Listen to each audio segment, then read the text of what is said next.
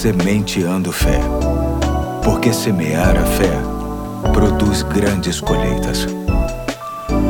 Aqui é o Pastor Eduardo. Hoje é sábado, dia 1 de maio de 2021, feriado do Dia do Trabalhador e dia do 82º aniversário da Igreja Batista do Fonseca, onde tenho o privilégio de ser pastor. Aproveito a oportunidade para deixar os meus parabéns e o meu abraço a todos que fazem parte dela. Hoje quero refletir contigo o último ponto da série Um Mestre Chamado Tempo, lendo o texto que se encontra em Eclesiastes capítulo 3, verso 8, apenas a segunda parte do verso que diz: Tempo de lutar e tempo de viver em paz.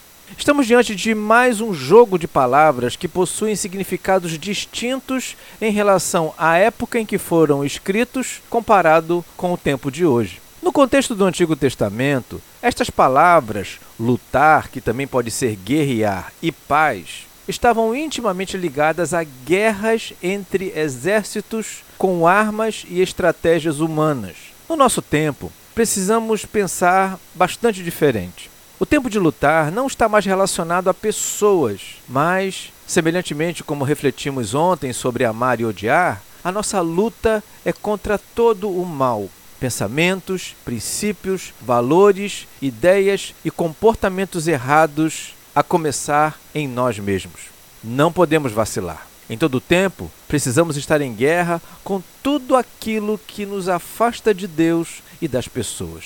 O tempo de viver em paz certamente está ligado a duas direções que precisam caminhar juntas: paz com Deus e paz com as pessoas.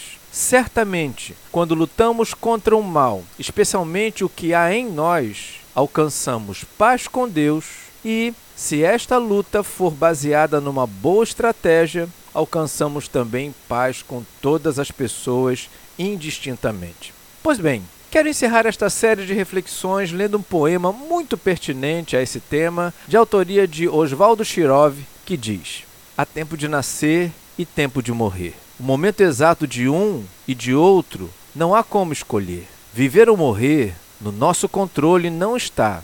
Dia e hora exatos, nem pensar. Onde e de que forma, nem é bom imaginar. Dois tempos essenciais esses, o da entrada e da saída, não nos foram dados para o melhor controle da nossa vida. Nas mãos do Pai ficaram, por uma questão de sabedoria. Não nos foram revelados por misericórdia e simpatia. Porém, um terceiro tempo no nosso controle deve estar. O tempo que temos para nesta terra ficar, podendo escolher o tempo de matar ou curar, discernir o tempo de arrancar ou plantar, entendendo que há tempo para rir e chorar, escolher o tempo de derrubar ou edificar. Fazer isso é questão de sabedoria e lugar, sabendo, porém, que sobre este tempo é que Deus há de nos julgar. Hoje fico por aqui e até segunda, se Deus quiser.